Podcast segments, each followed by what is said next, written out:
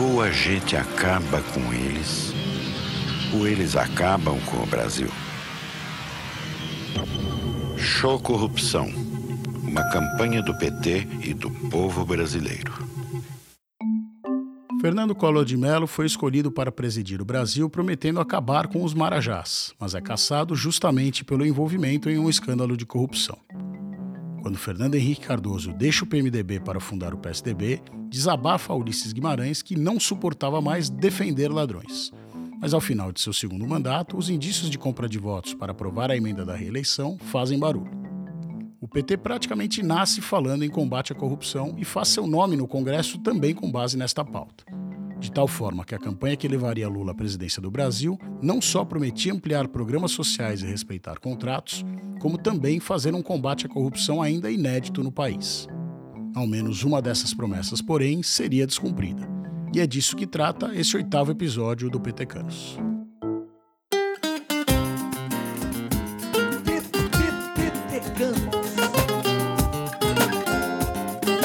Você está ouvindo Petecanos, a história de amor e ódio entre petistas e tucanos. Uma produção da F451 e do Jota.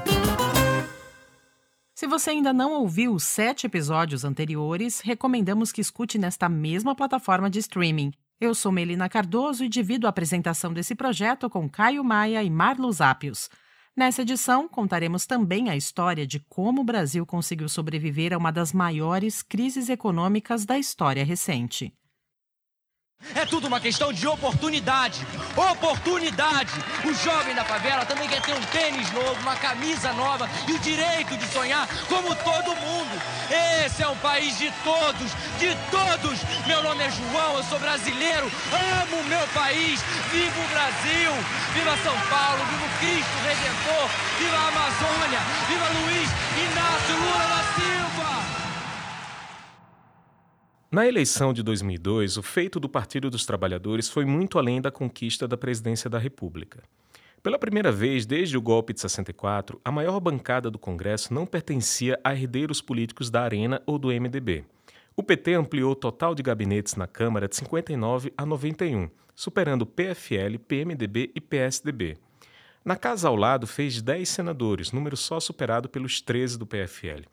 Conseguiu ainda três governos estaduais, sendo o do Mato Grosso do Sul, com Zeca do PT, o mais relevante.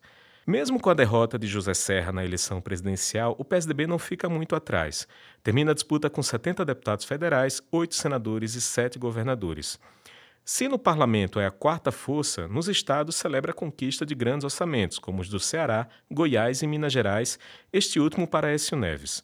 Além de São Paulo, onde os tucanos ganham a disputa com Geraldo Alckmin, que administrava o Estado desde que Mário Covas deixara o cargo pelos problemas de saúde que acabariam levando à sua morte. Formado em medicina, Geraldo Alckmin logo abandona a carreira para se dedicar à militância em movimentos estudantis católicos. De vereador a prefeito de Pindamonhangaba antes dos 25 anos, torna-se deputado estadual e federal por São Paulo nos anos 80 e 90. Contrastando com os companheiros de sigla mais conhecidos, o vice-governador da gestão Covas tinha por principal característica uma simplicidade interiorana. Atrás de Paulo Maluf nas primeiras pesquisas em 2002, Alckmin assume a liderança em meados de setembro. O candidato petista era genuíno, que só vê chances reais de ir ao segundo turno na véspera da votação, quando ainda aparece em terceiro lugar, mas empatado na margem de erro com a candidatura malufista. Quando a apuração se encerra, no entanto, o candidato do PT surge 11 pontos percentuais à frente de Maluf e apenas 6 atrás do Tucano mas é Alckmin que vence o pleito em 87% dos municípios, incluindo a capital. E o PSDB iguala o feito do PMDB ao garantir um terceiro mandato consecutivo no Estado. Ao PT, cabe comemorar os 10,5 milhões de votos recebidos por Aloysio Mercadante na disputa pelo Senado, o que pulveriza o recorde de Covas em 86, ainda que o Tucano tivesse obtido um percentual maior dos votos válidos. Opção de meio milhão dos eleitores na disputa pela Câmara Federal, José Dirceu celebra recorde semelhante. Mas a votação mais expressiva cabe mesmo a um azarão. Lembra de Enéas Carneiro, que já foi citado no Petecanos como alívio cômico de corridas presidenciais e disputa pela Prefeitura de São Paulo? O candidato ultraconservador recebe sozinho mais de um milhão e meio de votos E graças ao quociente eleitoral, o Nanico Prona consegue levar outros cinco parlamentares a Brasília, com quatro deles recebendo menos de mil votos. Esse feito impactará bastante a lógica das eleições majoritárias, mas no final de 2002, o Brasil está mais interessado mesmo no governo que se iniciará em Brasília. Apesar da carta ao povo brasileiro, havia o temor de que a nação tivesse sofrido mais um estelionato eleitoral. Contudo, antes mesmo de Lula receber a faixa presidencial, um gesto importante acalma as desconfianças do mercado. Para o Banco Central, Lula chama o tucano Henrique Meirelles, recém-eleito deputado federal mais votado por Goiás e com larga experiência à frente do Banco de Boston. E nomeia para a Fazenda o ex-deputado Antônio Palocci, um político de perfil moderado que tivera, por exemplo, um vice do PSDB quando prefeito de Ribeirão Preto. Enquanto houver um irmão brasileiro ou uma irmã brasileira passando fome. Teremos motivo de sobra para nos cobrir de vergonha. Por isso, defini, entre as prioridades de meu governo, o Programa de Segurança Alimentar, que leva o nome de Fome Zero. Como disse em meu primeiro pronunciamento após a eleição, se ao final do meu mandato todos os brasileiros tiverem a possibilidade de tomar café da manhã, almoçar e jantar, terei cumprido a missão da minha vida. No discurso de posse, além de revisitar promessas e slogans de campanha, Lula anuncia o Fome Zero, programa que tentará acabar com a fome por intermédio de parcerias entre governo e iniciativa privada. À frente da política externa, o chanceler Celso Amorim leva de imediato o Brasil a uma aproximação com a Venezuela de Hugo Chávez, líder que já tinha estado nos dois lados de duas fracassadas tentativas de golpe no país vizinho. Como primeiro grande desafio, Lula encara uma reforma na Previdência que limitará benefícios a servidores públicos. Os servidores, claro, não gostam da ideia, entram em greve e lideram manifestações de rua. Mesmo assim, a proposta chega a dezembro sancionada pelo presidente da República com direito a votos favoráveis de PSDB e PFL, ambos na oposição. A resistência é principalmente interna. A senadora Heloísa Helena e os deputados federais Luciana Genro, Babá e João Fontes se recusam a aprovar a proposta do governo. Não era fácil se aliar a adversários históricos, como explica a senadora. Se a nossa unidade é, estivesse de fato se predispondo a enfrentar os nossos adversários e inimigos históricos, talvez estivéssemos até mais contentes em relação a isso. Mas o problema é que muitos dos nossos inimigos e adversários históricos hoje são parte também é, do governo. Eu espero que a gente é, não se movimente enquanto estrutura partidária, sendo refém de uma estrutura governamental. Por contrariarem a orientação do PT, são expulsos do partido e acabam por criar o Partido Socialismo e Liberdade, o PSOL. É em clima de rebelião na base que o PT encara sua primeira eleição não mais como oposição, mas como governo. Na segunda passagem pela Prefeitura de São Paulo, o PT volta a priorizar educação e transporte público. Com a caneta na mão, Marta Suplicy cria 21 centros educacionais unificados. Os CELS, como ficam conhecidos, fornecem educação, cultura e entretenimento de alto nível à periferia. Mas Marta vai além e implementa um projeto de orientação sexual com foco na tolerância à diversidade. A prefeita cria também faixas exclusivas para o transporte público e implementa o bilhete único, que permite ao passageiro trocas ilimitadas de ônibus no intervalo de duas horas. E tenta implantar uma ideia que fazia todo sentido econômico e ambiental: a cobrança de uma taxa pela coleta de lixo, que seria maior para quem gerasse mais resíduos bombardeada por parte da população e pela mídia, entretanto, abandona a ideia, o que não impede a oposição de apelidá-la de Martaxa. Quando disputa a reeleição em 2004, Marta concorre com Erundina, tendo ninguém menos que Michel Temer como vice, o eterno rival Paulo Maluf e o candidato que Lula acabara de derrotar dois anos antes, o ex-ministro José Serra. O PSDB nunca fora competitivo na disputa municipal de São Paulo, mas o Tucano termina o primeiro turno com mais de 40% dos votos. No segundo, derrota Marta com 55% dos votos válidos. Pela primeira vez, o PSDB vai administrar a maior cidade do país. O saldo, no entanto, é negativo. Em todo o Brasil, o PSDB vê o total de prefeitos cair de 991 a 870. O PT, por sua vez, salta de 200 a 411 prefeitos, incluindo um terço das capitais, com destaque para Belo Horizonte, que elege Fernando Pimentel. Nos municípios, ainda que com domínio menor que os de pleitos anteriores, ninguém manda mais do que o PMDB única sigla superar as mil prefeituras, ainda assim com números bem inferiores aos mais de 1.600 municípios aos cuidados dos principais partidos da oposição, o PSDB e o PFL. Governabilidade é, sem sombra de dúvidas, um problema sério na gestão Lula e isso ficará claro em 2005. A articulação política do governo é entregue a José Disseu, a quem o presidente nomeia ministro da Casa Civil. Como primeira missão, Disseu tenta atrair o PMDB para a base do governo partido, como sempre, quer cargos e o ministro chega a fechar um acordo renegado por Lula. A alternativa é passar a negociar os projetos um a um. A maneira de fazer isto, porém, arrasta o partido para a primeira grande crise da gestão. O barulho começa na edição de 22 de setembro de 2004 da revista Veja. De acordo com a reportagem, o PT se comprometeu a pagar 150 mil reais a cada deputado federal do PTB que apoie o governo Lula. No que o acordo não é cumprido, as siglas rompem. O escândalo segue ativo em reportagens menores e artigos de colunistas políticos dedicados à movimentação dos bastidores. Para ajudar, o próprio PT racha e disputa a eleição para a presidência da Câmara em fevereiro de 2005 com dois nomes: o de Luiz Eduardo Greenhalgh, candidato oficial de Lula, e o de Virgílio Guimarães, à frente de uma candidatura avulsa. A confusão é tamanha que Greenhalgh termina o segundo turno com menos votos do que no primeiro.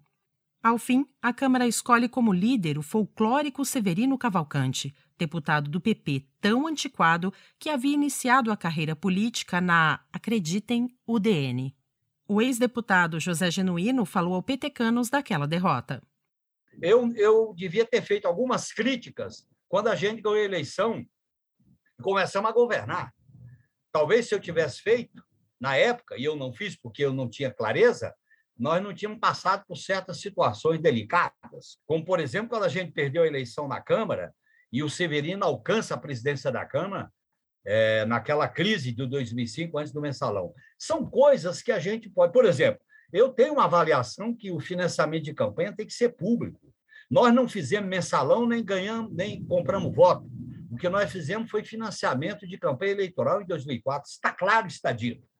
Três meses depois, vem a público um vídeo em que um funcionário dos Correios recebe 5 mil reais em propina de um empresário que estava ali justamente para colher provas. A cobertura jornalística aponta para Roberto Jefferson como responsável pelo esquema na estatal. O governo até se esforça para evitar a instalação de uma comissão parlamentar de inquérito. Mas no que a Folha de São Paulo denuncia a distribuição de 400 milhões de reais em emendas para abafar o caso, parte da base do governo Lula, por coerência com o discurso anticorrupção que a elegeu, se vê obrigada a endossar o nascimento da CPI dos Correios. Sentindo-se isolado, Jefferson contra-ataca na mesma Folha de São Paulo e confessa à jornalista Renata Lopretti que Delúbio Soares, tesoureiro do PT, paga o que o entrevistado chama de mensalões de 30 mil reais por cada voto em acordo com os interesses do Palácio do Planalto. Ao apontar os dedos, o deputado tem o cuidado não só de responsabilizar José Disseu, mas principalmente de proteger Lula. Confesso aqui de público. Tenho medo de Vossa Excelência porque Vossa Excelência provoca em mim os instintos mais primitivos. E eu tenho medo, tenho medo, sinceramente, da consequência dessas provocações que faz Vossa Excelência. Fui leal a Vossa Excelência, fui leal ao governo de Vossa Excelência e vi que Vossa Excelência, para encobrir, para encobrir as denúncias do mensalão que fiz ao presidente Lula. Claramente fiz ao presidente Lula em duas ocasiões. O presidente chega a pedir desculpas e se distraído, de alguma forma reconhecendo a veracidade das denúncias. Quero dizer a vocês, com toda franqueza, eu me sinto traído. Traído por práticas inaceitáveis, das quais nunca tive conhecimento. Estou indignado pelas revelações que aparecem a cada dia e que chocam o país. O PT foi criado justamente para fortalecer a ética na política e lutar ao lado do povo pobre e das camadas médias do nosso país. Emílio de Souza falou ao petecano sobre o momento. Que os escândalos, vamos dizer assim, o erro do PT, o erro do PT foi ter adotado a mesma forma de arrecadação de campanha e a mesma forma de sustentação no Congresso que vigia até então. Como o PT era um partido diferente, esperava-se que o PT fizesse algo diferente dessa forma. Eu não condeno por quê? Porque era, era a regra do jogo. Financiamento eleitoral era permitido por empresas, não era, não era proibido. Então o PT trabalhou dentro das regras do jogo. É, não é um problema de enriquecimento de dirigentes, não é isso que aconteceu. Foi a operação política que foi feita daquela forma. Com o escândalo já carimbado de maior esquema de corrupção da história, Jefferson e Dirceu são caçados. A dupla fica ainda inelegível por 10 anos. Em paralelo, muito se fala em dar a Lula o mesmo destino de Collor. Mas quem no Congresso confiaria um processo de impeachment a Severino Cavalcante? Na condição de principal partido de oposição, o PSDB prefere ver Lula, por assim dizer, sangrar até a eleição presidencial que ocorreria dali a um ano. FHC, no entanto, não calcula que, com a caneta na mão, qualquer sangramento é estancado e qualquer ferida cicatrizada. E Lula contornará aquela crise com uma habilidade rara na política nacional. Em 2004, de acordo com o levantamento do Datafolha, Geraldo Alckmin era considerado o segundo melhor governador do país. Dois anos depois, já com a eleição presidencial no horizonte, a gestão tucana recebe 68% de avaliações positivas no estado de São Paulo. Mas José Serra, ainda à frente da Prefeitura de São Paulo, uma vez que apresenta um desempenho melhor em pesquisas, luta por dois meses pelo direito de disputar uma segunda vez a faixa presidencial com Lula. Em vão. Em 15 de março de 2006, o PSDB decide que o candidato do partido é mesmo governador de São Paulo. Aquele que garantiu Serra Mário Covas não teria grandes pretensões. Por sua vez, Serra não comparece ao anúncio da candidatura alquimista, dá de ombros a promessa de não abandonar o cargo, entrega a prefeitura ao vice Gilberto Kassab e entra na disputa pelo Palácio dos Bandeirantes. Lula recebe a notícia com respeito. Diz que Alckmin é um, abre aspas, picolé de chuchu com tempero de pimenta, fecha aspas. O pé no chão é de fato recomendado. No auge do mensalão, as avaliações negativas de Lula chegam a superar as positivas. A inversão de índices, inclusive, é o que permitia ao PSDB sonhar com uma volta tranquila ao poder. Os tucanos, no entanto, dão sem perceber tudo o que o petista precisa para reverter a situação. E mais um pouco. O tucano Marconi Perillo governava Goiás desde 1999, quando a FHC ainda presidiu o Brasil. Na primeira reunião que tem com o presidente Lula, o goiano sugere ao petista mesclar em um único programa todas as políticas sociais tocadas no país desde a gestão anterior. Assim, em 20 de outubro de 2003, uma medida provisória assinada por Lula une a Bolsa Escola, a Bolsa Alimentação, o Auxílio Gás, o Cadastramento Único e até o Fome Zero sob um mesmo nome, Bolsa Família. Lembra aqui o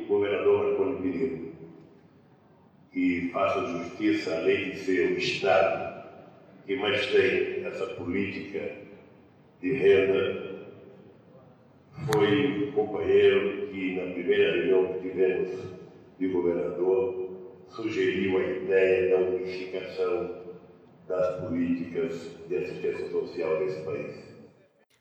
A lógica do programa é simples. Caso as famílias de baixa renda mantenham crianças e adolescentes com boa frequência escolar e cuidem da saúde de mães e filhos, incluindo um compromisso com a vacinação, os assistidos pelo programa recebem bolsas de até 50 reais, algo que, mesmo corrigido pela inflação, não chegaria hoje ao triplo disso. Para Emílio de Souza, a parceria entre PT e o PSDB chegava ali a uma fase das mais importantes. E depois houve um outro grande movimento que já foi no início dos anos 2000, que foi a onda da inclusão social. Quer dizer assim, tá bom, somos um país democrático, temos inflação sob controle há 10 anos, mas e daí? O que, que isso mudou a vida do povo, entendeu? A onda da inclusão foi uma onda muito forte também. Então, eu acho que de um jeito ou de outro nós somos protagonistas disso tudo, PT e PSDB. De início, pouca atenção é dada ao programa, mas na medida em que a propaganda do PT passa a explorar os feitos de tamanha transferência de renda e que Lula volta a se mostrar viável eleitoralmente, a oposição ao governo federal passa a acusar Lula de comprar o voto dos mais pobres com verba pública. De fato, antes de chegar ao poder, o próprio Lula criticava programas do tipo. Lamentavelmente, no Brasil, o voto não é ideológico. Lamentavelmente, as pessoas não votam não votam partidariamente. E, lamentavelmente, você tem uma parte da sociedade que, pelo alto grau de empobrecimento, ela é conduzida a pensar pelo estômago e não pela cabeça. É por isso que se distribui tanta cesta básica. É por isso que se, se distribui tanto ticket de leite. Porque isso, na verdade, é uma peça de troca em época de eleição. Mas as críticas da oposição pouco arranham a credibilidade do programa tanto que a própria oposição precisa, em campanha, se comprometer com a manutenção do Bolsa Família.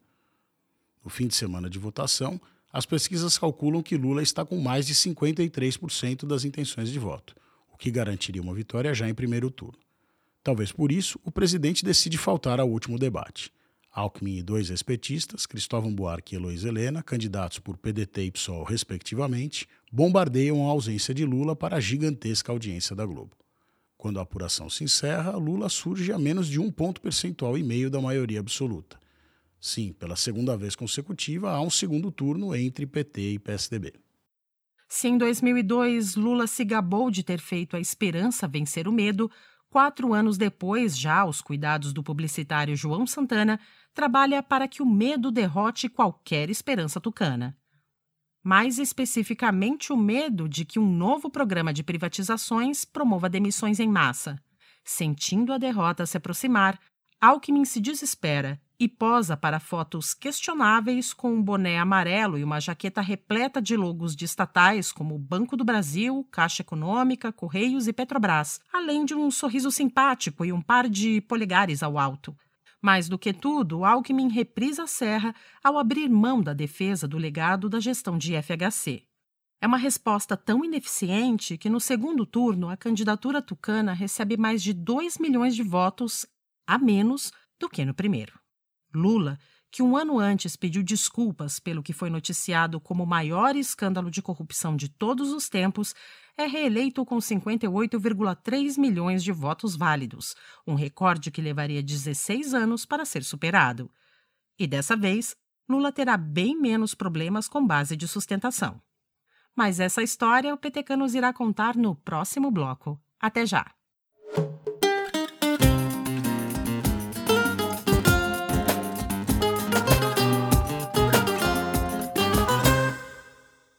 Quando em campanha, José Serra afirma o compromisso de não abandonar a Prefeitura de São Paulo para disputar um cargo maior. Uma vez eleito, o tucano não fica 15 meses no cargo. Na disputa pelo governo de São Paulo, Serra enfrenta alguns nomes já bastante citados em episódios anteriores do Petecanos, como Plínio de Arruda Sampaio, agora frente do PSOL, e Orestes Quécia, ainda frente do PMDB de São Paulo. Mas o grande adversário é mesmo Aloysio Mercadante, candidato do PT.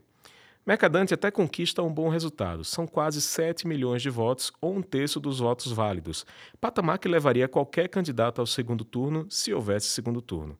Porque Serra recebe 58% dos votos válidos e é o mais votado em 97,5% dos municípios de São Paulo, incluindo a capital. Com 12,4 milhões de votos, Serra é eleito em primeiro turno, feito que nem Covas nem o bem avaliado Alckmin conseguiram. Ao PT cabe celebrar a renovação do mandato de Eduardo Suplicy como senador e lamentar os 739 mil votos recebidos por Paulo Maluf, o deputado federal mais votado. No fim, o mensalão promove alguns arranhões no PT, que perde oito assentos na Câmara Federal, a primeira redução de bancada da história petista. No Congresso, o posto de maior partido volta a ser do PMDB, com 89 deputados e 16 senadores. O partido faz ainda sete governadores, mas os estados com mais habitantes estão mesmo com o PSDB, que consegue renovar o mandato de Aécio Neves em Minas Gerais e ainda garante outros quatro estados. O PT faz cinco governadores, com destaque para a vitória de Jacques Wagner na Bahia, encerrando um período de 16 anos em que o estado esteve aos cuidados do PFL de Antônio Carlos Magalhães. Lula consegue renovar o mandato, mas agora fala um novo eleitorado. Se derrotou Serra em 26 das 27 unidades da federação, a votação recorde de 2006 se concentra no norte e principalmente no nordeste. Se Lula chegou ao poder com a força da classe média dos grandes centros de todo o país, como era uma tradição do MDB de Ulisses Guimarães, agora soma mais votos nos municípios mais dependentes da assistência do presidente da vez o que remete ao mesmo centrão que, derivado da Arena, permitiu a José Sarney derrotar as forças progressistas na Assembleia Constituinte. Em outras palavras, Lula precisa do PMDB para governar, ou o mesmo partido que o petismo combatia com unhas e dentes desde o início da redemocratização. É quando Lula passa a falar menos em mudança e mais em acelerar crescimento, e precocemente em sucessão. Mas o desafio é mais complicado do que parece. Os sucessores naturais de Lula seguem enfraquecidos por denúncias de corrupção. Com o ocaso de Disseu, tudo apontava para Antônio Palocci, mas o ministro da Fazenda acaba deixando o governo ainda no início de 2006, também envolvido em denúncias diversas, uma delas, inclusive, de usar o cargo para acessar ilegalmente os dados bancários de Francenildo Costa, testemunha em um dos casos que envolviam o ministro. Sem Disseu e Palocci, Lula é conquistado por um laptop. Reza a lenda que Dilma Rousseff começa a ganhar o coração de Lula ao chegar para uma reunião durante o período de transição após o governo FHC com um laptop, uma tecnologia pouco comum mesmo na Brasília do início do século.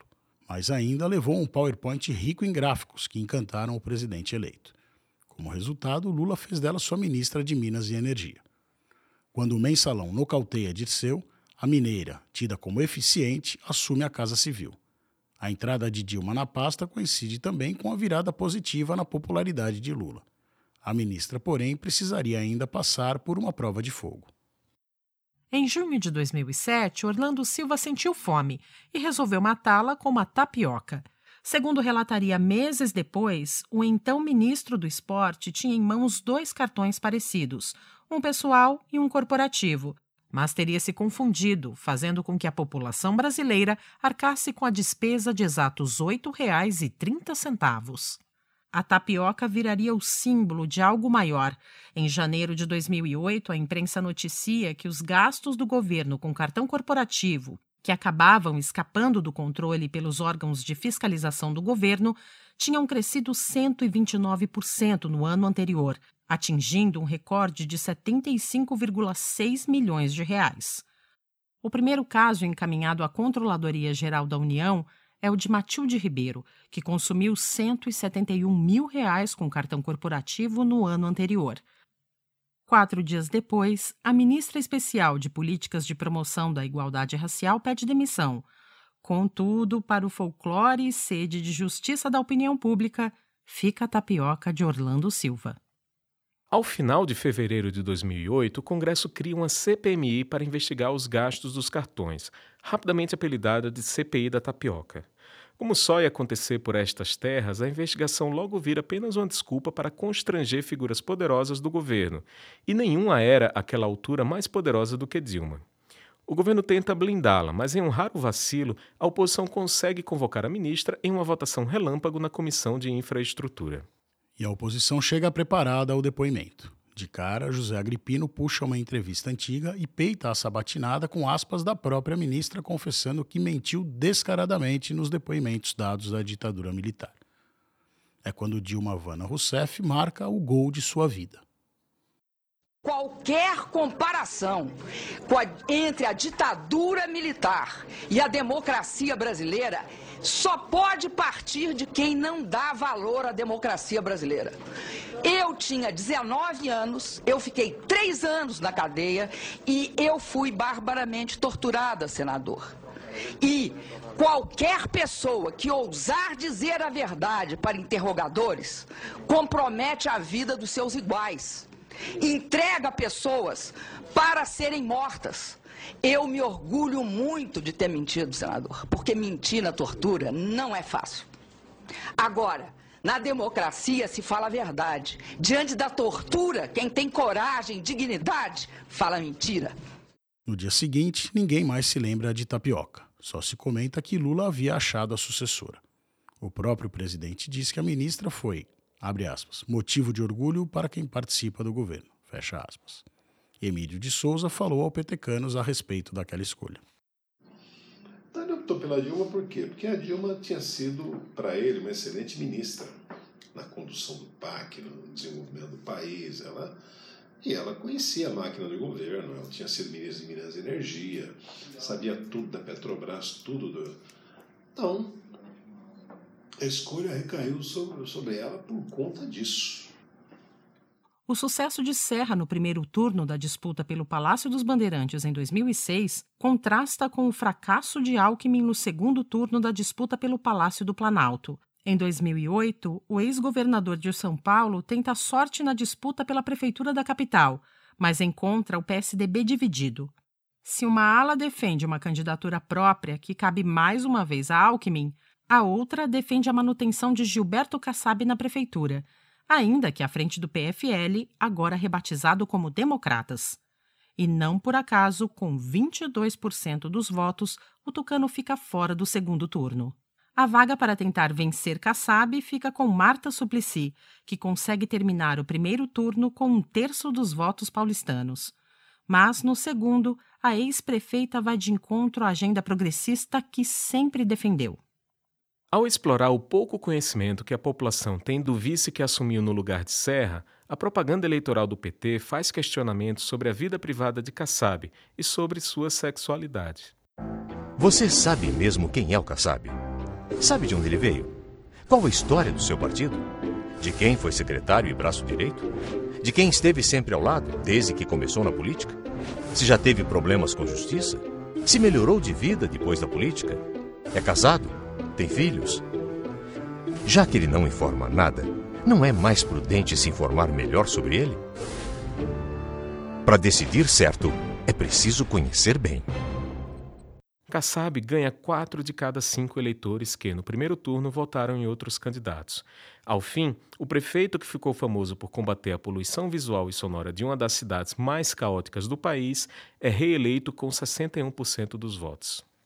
O segundo mandato de Lula goza de uma invejável estabilidade econômica, boa parte dela proporcionada pela alta no mercado internacional do preço de produtos que o Brasil mais exportava, o que ficou conhecido como o boom de commodities.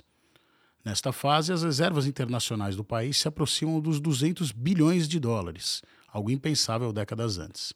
O Brasil, inclusive, receberia grau de investimento de agências de classificação de risco. No segundo semestre de 2008, contudo, o mundo enfrenta a pior crise econômica em quase 80 anos. A concessão desenfreada de crédito imobiliário nos Estados Unidos resulta em uma recessão global que, por óbvio, também atinge o Brasil. Mas o presidente brasileiro prefere serenar os ânimos com uma afirmação interpretada pela oposição como uma provocação descabida. Eu estou muito confiante de que a crise americana, se ela chegar aqui, ela lá é um tsunami aqui ela vai chegar uma marolinha, que não dá nem para esquiar. De fato, a crise atinge o Brasil. Em 2009, pela primeira vez desde o governo Collor, o PIB fecha o ano com crescimento negativo. Mas também, de fato, o governo Lula consegue evitar a tragédia antecipada pela oposição. Para tanto, estimula o consumo como nunca, em especial ampliando programas de transferência de renda, como Bolsa Família.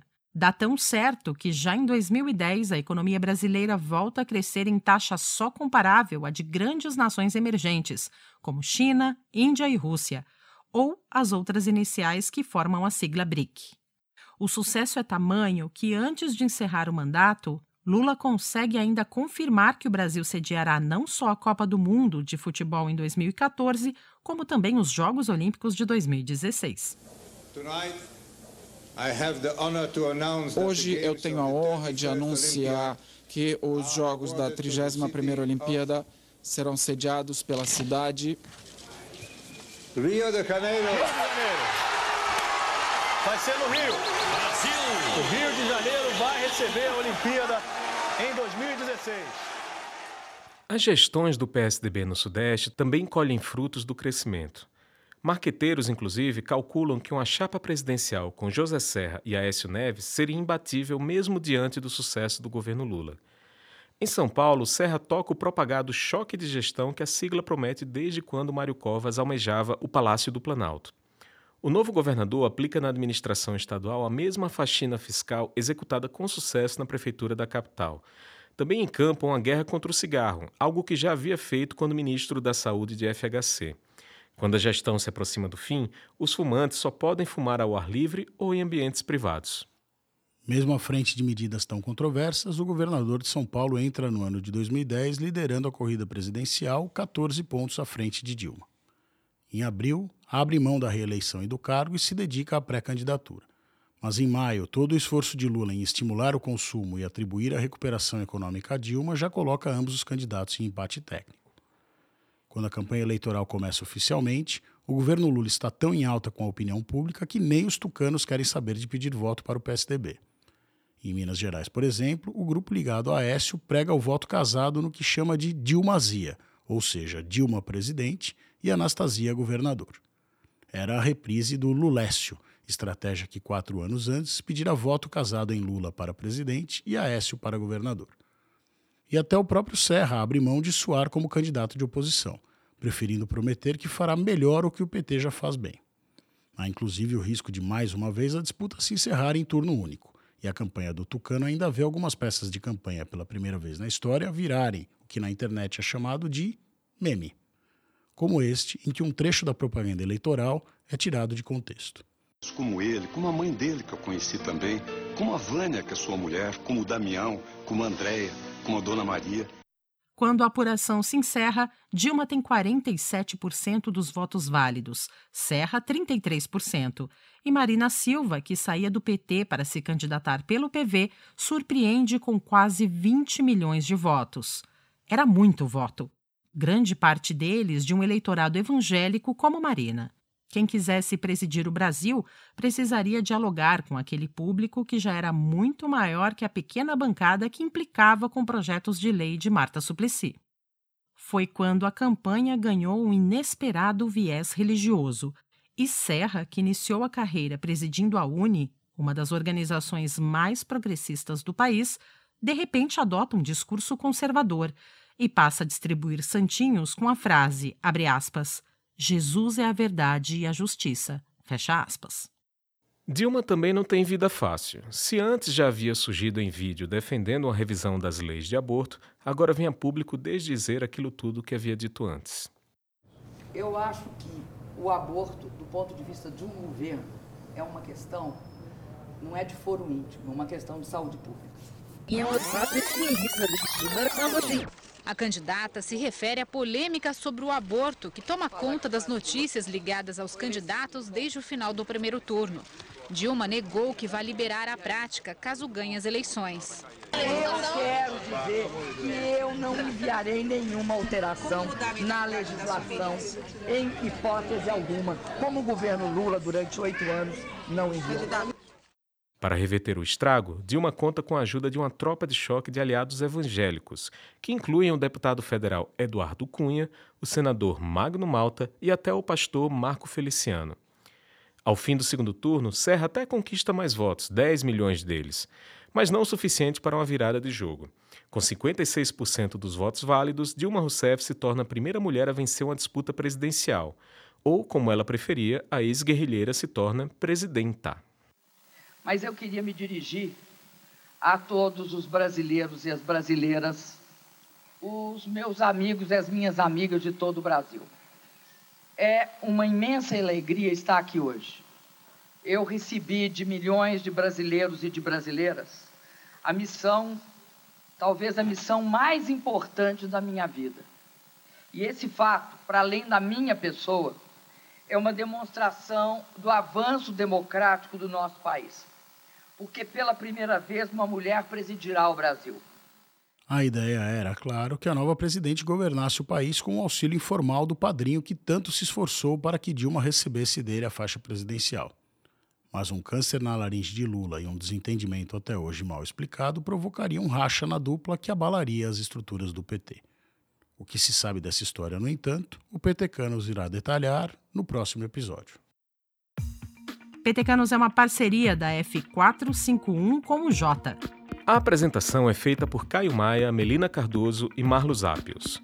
A pesquisa e o roteiro são de Marlos Ápios, com participação especial de Caio Maia. Marcos Azambuja é o responsável pela edição. Carla Romero pela produção. Thais Chaves também participou da pré-produção. Caio Maia também assina a direção e a produção executiva. As gravações são feitas no estúdio Aurora. Neste episódio, vocês ouviram áudios dos acervos do PT, da TV Câmara, do Roda Viva, da TV Record, da Globo News, TV Cultura, SBT, TV Senado, Jornal da Globo, Rede Globo, PSDB, Isto É, TV Gazeta e Band News.